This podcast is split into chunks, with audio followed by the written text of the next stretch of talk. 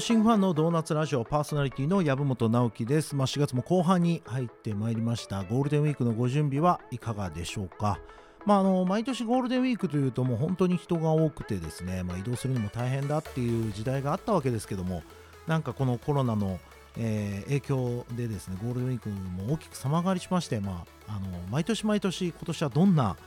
感じなのかなっていうふうに考えないといけない、まあ、そんな時代になってしまいましたね。まあ、今年はなんか結構人が多くいろんな観光地に出かけそうなあ感じだなと思ってますので、まあ、皆さんまた出かけた感想とかですね、えー、その土地土地の、えー、なんかこうエピソードなんかありましたら番組までお寄せいただけたらなと思います。えー、ドーナツラジオはですね、まあ、動画っていうものを活用して、えー、価値を移すをミッションステートメントにしているサムシングファンがお届けしておりまして、まあ、そちらに所属していただいている、まあ、クリエイターだったりとかですね、さまざまなこの、えー、パートナーであったりとかメンバーがゲストとして登場してお話を伺っている番組です。えーと、今日もですね、まあ、前回えー、大阪の、えー、サムシングファンで活躍されていますクリエイターの浜田さんにお越しいただいてですねいろんなお話を伺ってまいりました。まああのこう子供の頃から絵を描くのが好きで漫画っていう仕事に就きたいなっていう夢を持ちながら、まあ、この美術芸術っていうところを学んでいく中で、まあ、動画と出会ってですね動画表現と漫画の共通項っていうところに気づいて、まあ、自分はこれを楽しみながらやっていけるんじゃないかということで動画の世界に飛び込んだ浜田さんなわけなんですけども休み少ないじゃないかということで、えー、まあ一回ちょっと動画から離れてみようかなっていうところまでちょっと前回お話を伺いました。なんかその後、えー、今ねこう生き生きと活躍されているように見えるんですけどもまあその過程の中にどんなことがあったのかっていうねお話を後ほど聞いていきたいと思います。最後までぜひご視聴ください。サムシングファンのドーナツラジオ、えー、本日のゲストは前回に引き続きまして、えー、浜田さんです。よろしくお願いします。お願いします。はい。まあ、あの前回あの本当にいろんなお話を伺ってきたんですけどもやっぱりちょっと気になるのがやっぱ動画から一回離れてみようっていうねところから先どうなったのかっていうのが多分皆さん2週間待ち望んでいただいてたと思うんですがなんか実際その転職を決意されてその後どうなったんですか？いや実は映像というか社会を一回お休み社会お休みって言うとあれあれなんですけど、はいはい、1年ぐらいちょっと好きなことしようと思いまして。ああなるほど。モラトリアムみたいな感じですかね、モラトリアムです、うん、ここであの新卒の1回目で休んこう貯めてた貯蓄が火を吹くんですけど。はいはいはい。このモラトリアムを過ごすために使わなかったお金を好きに使おうと思いまして。はいはい。なのでもう旅行に行ったりであったりとかあと漫画を描くのが好きだったのでこう漫画を描いてちょっとどこかで売ったりとかそういう趣味に思いっきり傾倒しております。へえ。まあ、せっかくあの初任給からちょっと将来のために貯めてた お金を、まあ、ここで一気に活用するぞということで、まあ、1年半ぐらいいろいろ好きなことをやってみたと、えー、なんか周りの人もどんな反応だったんですか？なんかこう今思い切って好きなことやれよって感じだったんですか？あ割と心配されたというか。うん。でもまあどうだったんでしょうね。ちょっと本音のとこはよくわかんないけど、まあ、まあまあ心配もしていただきながら温かく見守ってもいただきながらって感じですかね。そうですね。うん。なんかこうご自身の、まあ、心境としてはいや思いっきり好きなことやれるし、まあ、そのこの機会になんかあの存分に絵描いたりとか旅行行ったりするぞっていう感じで結構ずっとポジティブな感じだったんですか？まあそうですね。なんか旦社会まああんまりその前職の間いろんな人と喋ったりとかする機会がなかったので、うんうん、結構そのそのその1年間でいろんな人に会うっていうのをしてました。へだったのであ出会いがあってああそうだよなと。なんか学生から1回目の社会人だったので社会って本当にこんなもんなのかなっていうのがすごい新卒の1年間すごい不安というか不信というかほんまほんまにってずっと思ってたんですよ。へえ。それなんかちょっと心配ですね。まあでもある意味早い段階でその疑問が持てて思い切っていろんな人に会っていこうと。うんどんな出会いがあったんですか、そうですね。まあ出会いっていうかあんまり合わなかった、まあ、1年間っていうとすごい短い今となってすごい短いなと思うんですけど学生時代の友達とか全然会ってなかったりし会ってなかったんで今どうしてるっていうのをすごい短い期間であるけどまあ久しぶりに会って今こんなんしてるであったりとか結構まあ転職してこう今違うのやってるよみたいな話を聞いたりとかしてみんなコロコロいろんなところに転がってて。なるほど。まあでもなんかこのまあ言ったら20代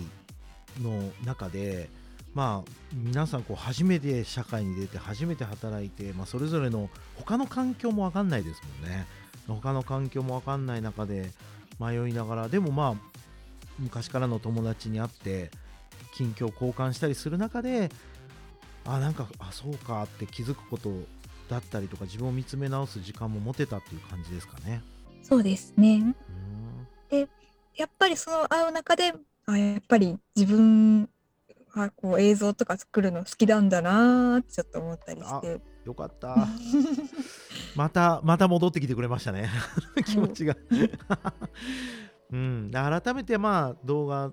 まあ映像っていう、まあそのクリエーションが自分は好きなんだっていうことにもいい意味で気づけたっていうところですね。ですね。うん、え、で、その1年半のモラトリウムはどんな感じで終わりを告げるというか、どう次の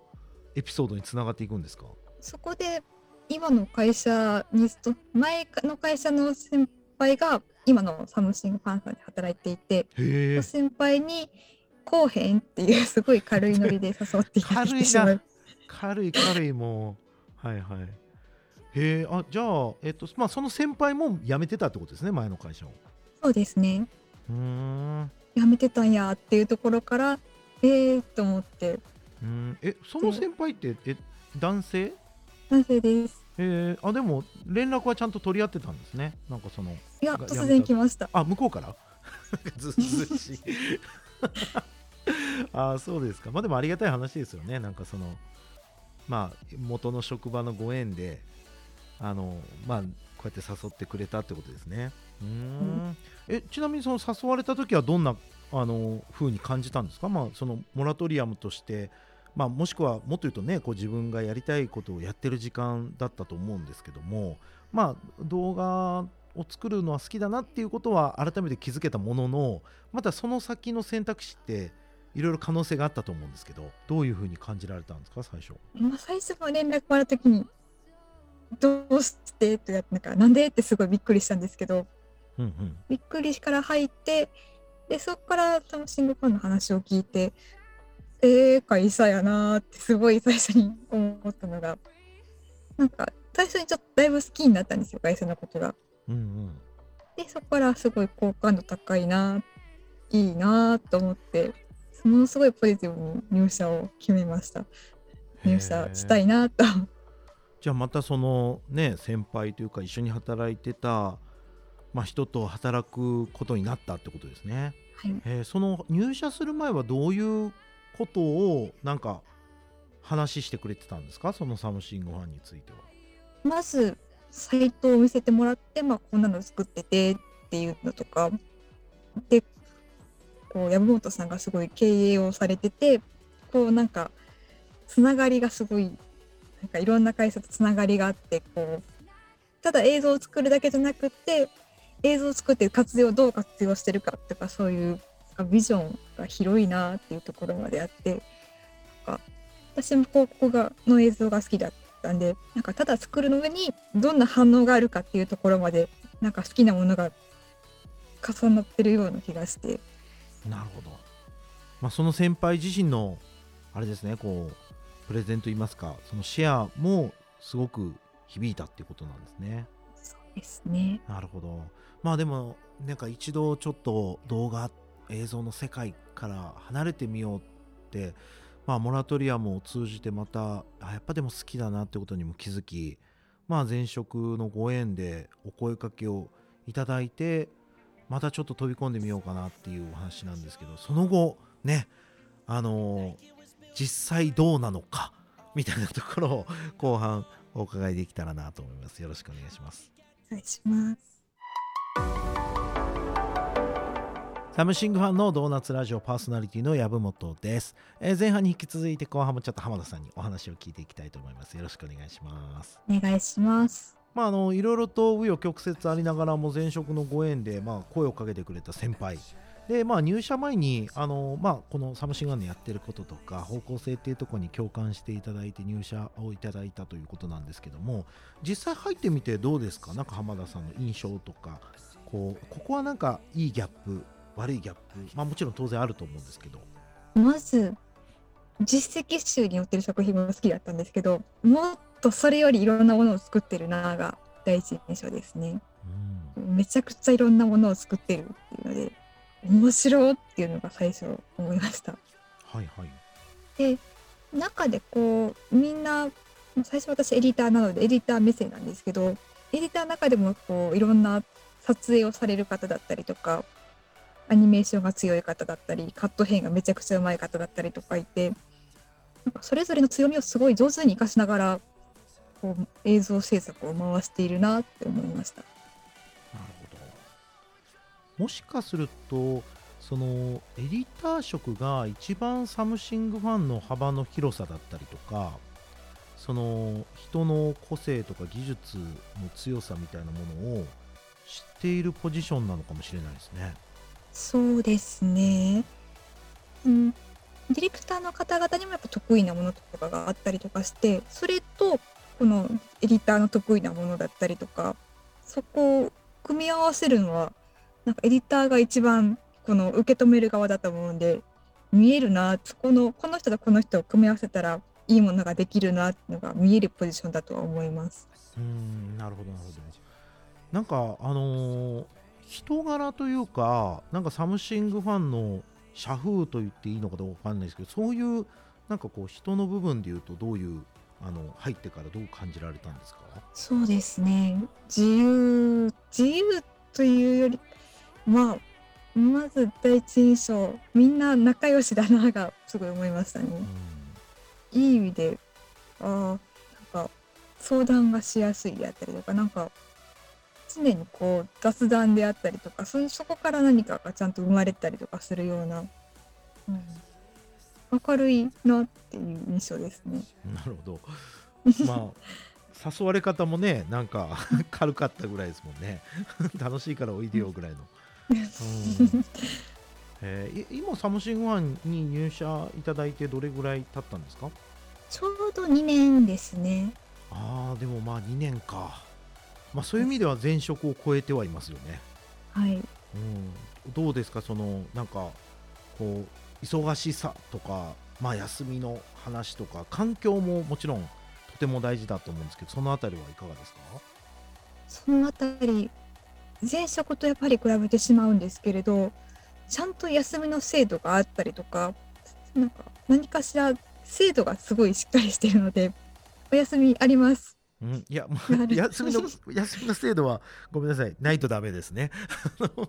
まあでもあのそうなんですよねなんかこうあの働くっていうことがポジティブなのであれば長時間働くとかまあ例えば休みをあの削るとか交代するっていうのも、まあ、決してまあうん。否定はしないんですけども、まあ、特に何ていうんですかねこうまだまだ若い時期っていうのはまああのただえっと、それって気づかないうちになんかネガティブになってることってあるじゃないですか。なんかまあ当初はポジティブに働いて無理をしてだったけどなんか自分が気づいてないうちにどっかで線を越えちゃってるというかでそれを自分で取り返せてすぐに元のリセットができるまあ環境だったらいいですけどなんかそこがちょっと当たり前になっちゃうと、まあ、結局誰も気づかないうちにこう無理を状態化するっていうことがあると思うので、まあ、そういった意味ではサムシングファンはとにかくとにかく仕事が終わったら帰ってくれ休んでくれ有給を取ってくれでとにかく大丈夫っていうあのこれじょ、まあ、冗談みたいな話ですけど経営企画はもう暑くない寒くない辛くないしんどくないって聞けっていう あの、まあ、そういう話をよくしてますけどね。ね。なんか、まあもちろん頑張る時が頑張らないといけない時っていうのはあるんですけれど、そこに頑張りすぎたっていう時に相談できる場所がちゃんとあるなっていう印象ですね。なるほど。やりすぎやりすぎるってこともあるけど、まあ、やりすぎた時にちゃんとセーブしてくれる人だったりだったりとかなんかセーブやりすぎた場合にじゃあどうどう対処しようかっていうのをこうちゃんと受け止めてくれる人が自分以外にもいてくれるっていうありがたいありがたいですね。まあ、なのであのやっぱり会社でも勤怠をちゃんとね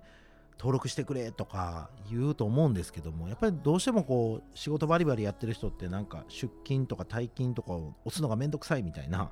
なんかエイヤでこの時間で登録みたいなことをまあやってしまう人もいるわけですけどもそうしてしまうと第三者がもう気づけないんですよね。あこの人オーバーワークしてるんじゃないかとかあこの人休みをあの今週取れてないんじゃないかとか。でもこれ登録さえちゃんとしてくれていればその違うチームの人にもやっぱりそのアラートがちゃんと飛ぶので、まあ、そこであの、まあ、いい意味での介入というかあちゃんと休み取れてますかとかあ今今月前半ちょっと残業多くないですか？とか、まあ、ここをしっかりやっぱりやっていきたいですよね。なんかあの実際そのクリエイターとして、まあ、今あの作ってる作品だったりとか、あのー、まあ、そういった中でちょっとこういろいろ幅が広がった部分もあると思いますけどそこはどうですか？この2年間でこういうことができるようになったとか。そうですね。あのもともと私絵描くのが好きだったんですけどそれを生かして映像作りができるっていうのが、うん、表現広がった表現が広がったっていうとあれなんですけど手書きのアニメ描いたものを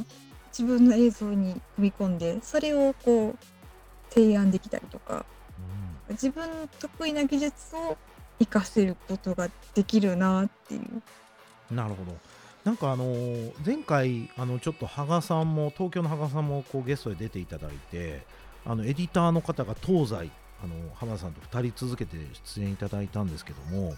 あの実際話聞いてるとですねやっぱりこのこういうクリエイティブが本当はすごく得意だとか好きだとかあこういう幅が広がったみたいなことをこうやって話すといろいろ教えてくれるじゃないですか。でそれを、えーと、もっともっとこう全社的に知るとかもっと言うとこうお客さんにも知ってもらうとかなんか僕らの、まあえーと、とお客さんじゃないけどつながってる人にも知ってもらうっていうことをなんかこう発信も含めていろいろやっていきたいなっていうふうにはちょっと感じましたよね。なんか実はうちこういうことも企画できてとか作れてとか、まあやりたいんですよみたいな。でなんかまあ受託の事業に限らずですけども仕事ってこういうことやれますか？お金払います？じゃあお金もらえるならやりますだとなんかあのそれだけだとやっぱもったいないんですよね。なんかこうやりたいことがやれててやりたいことがやれてる人にお願いできてるみたいなここの付加価値っていうのは実に高いなと思ってるので、まあ、もちろんその金銭はビジネス内上しっかりやり取りはあるんですけども、まあ、それ以上にそこの付加価値をしっかり作れるなんか会社になっていくとブランドになっていくとすごくいいなと思うのでなんかラジオもすごく面白いですねそう考えると。ですね。うん、なんかこう2年ややられてなんかもしよかったらこれからこういう作品もやっていきたいとかもっと言うとサムシングファンこうなるべきだろうとかですね なんかこう浜田さんからなんか最後ちょっとこう今後のことでお話しいただけることがあればぜひそうですね私はまあいろんなジャンルがある中で私はアニメーション作品がやはり好きなのでこのイラストであったりとかまあもうちょっとサブカルチャー的なものであったりとかそういうものも多分各々強みがあったりとかするんでそっちの界隈であったりちの方面も広がったら嬉しいなという気持ちはあります。うんそうすると、まあ、好きなものがこう誰かに喜んでもらえるのにものにつながればとても良いことだなと思っております。ありがとうございます。まあ、ぜひちょっと社内はもちろんですけどこのラジオも通じていろんな方に伝えていけたらなと思いますのでまた少しあの時間経てばぜひ出演してください。あの YouTube もぜひ。はい浜さんどうもありがとうございましたありがとうございましたラムシングファンのドーナツラジオパーソナリティの籔本直樹です。今日も30分約30分にわたってお届けしてまいりました。まあ、あの浜田さんのお話を2回にわたってねお伺いしていく中でその前3月に出ていただいた芳賀さんもあの非常にいろんな気づきをあの与えていただきまして、えっと、サムシングファンではこの気づきのことをですね、定価エバリュー、持ち帰るべき価値ということで TAV って呼んでるんですけども、まあ、非常に TAV の多かったなんか2ヶ月を過ごせたなぁと改めて感じました。まあ、この最後にちょっと浜田さんがおっしゃった好きなことで誰かに喜んでもらえるっていう、まあ、これ実はめちゃくちゃ原点だなぁと思うんですよね。で僕も先月あの会社を始めてちょうど丸19年、まあ、20年目に今突入していて、まあ、社会人になったってことで言うともう25年ぐらいになるんですけどもやっぱりあの仕事なんで、まあ、いかに稼げるかとか成長するかとかなんかあのもちろん第一フェーズでそういったことがあったわけなんですけどもなんか原点ってやっぱり自分の好きなことやりたい。でそれで誰かに喜ばれたらハッピーだよねってすごくシンプルなスタートで。で20年経ってなんか一周回ってまたそこに戻ってきたようななんかそんな気がしますよね。でこう会社っていうのはまあ一つチームだと思うんですけどチームでやるメリットって多分誰かが原点を忘れないってことだと思うんですよね。なんか好きなことやろうぜっていう原点。で誰かに喜んでもらおうぜっていう原点。そしてちゃんと金稼ごうぜっていう原点。で休み取ろうぜっていう原点。なんかそれぞれの役割でそれぞれのポジションの人がそれぞれの原点を忘れない。なんかそういったことを組み合わせて全員が大切なものをこう守り続けるあの発展し続けれるっていうのが多分組織とか会社のやっぱ強みなんだろうなと思うので改めてなんかサムシングファンもそういった文化を、え、作り上げていけたらなと感じた、まあ、そんなお時間でございました。浜田さんどうもありがとうございました。で、えー、リスナーの皆さんもですね、ももしよかったらこの動画、えー、サムシングファン関心持っていただいた方はですね、まあ、ウェブサイトはもちろんですけども、各種 SNS、YouTube なんかでも情報発信してますので、ぜひ検索かけていただいて気軽にコメント絡んでいただければ嬉しいなと思っております。またあのドーナツラジオ過去の回はすべて Spotify でドーナツラジオ検索していただくと、えー、視聴いただくことができますでいろんなクリエイターの方はもちろんですけどもさまざまな、えー、ジャンルのパートを担っていただいているですね個性的なメンバー出てきますのでよければ最初から聞いていただければ大変嬉しいなと思っております、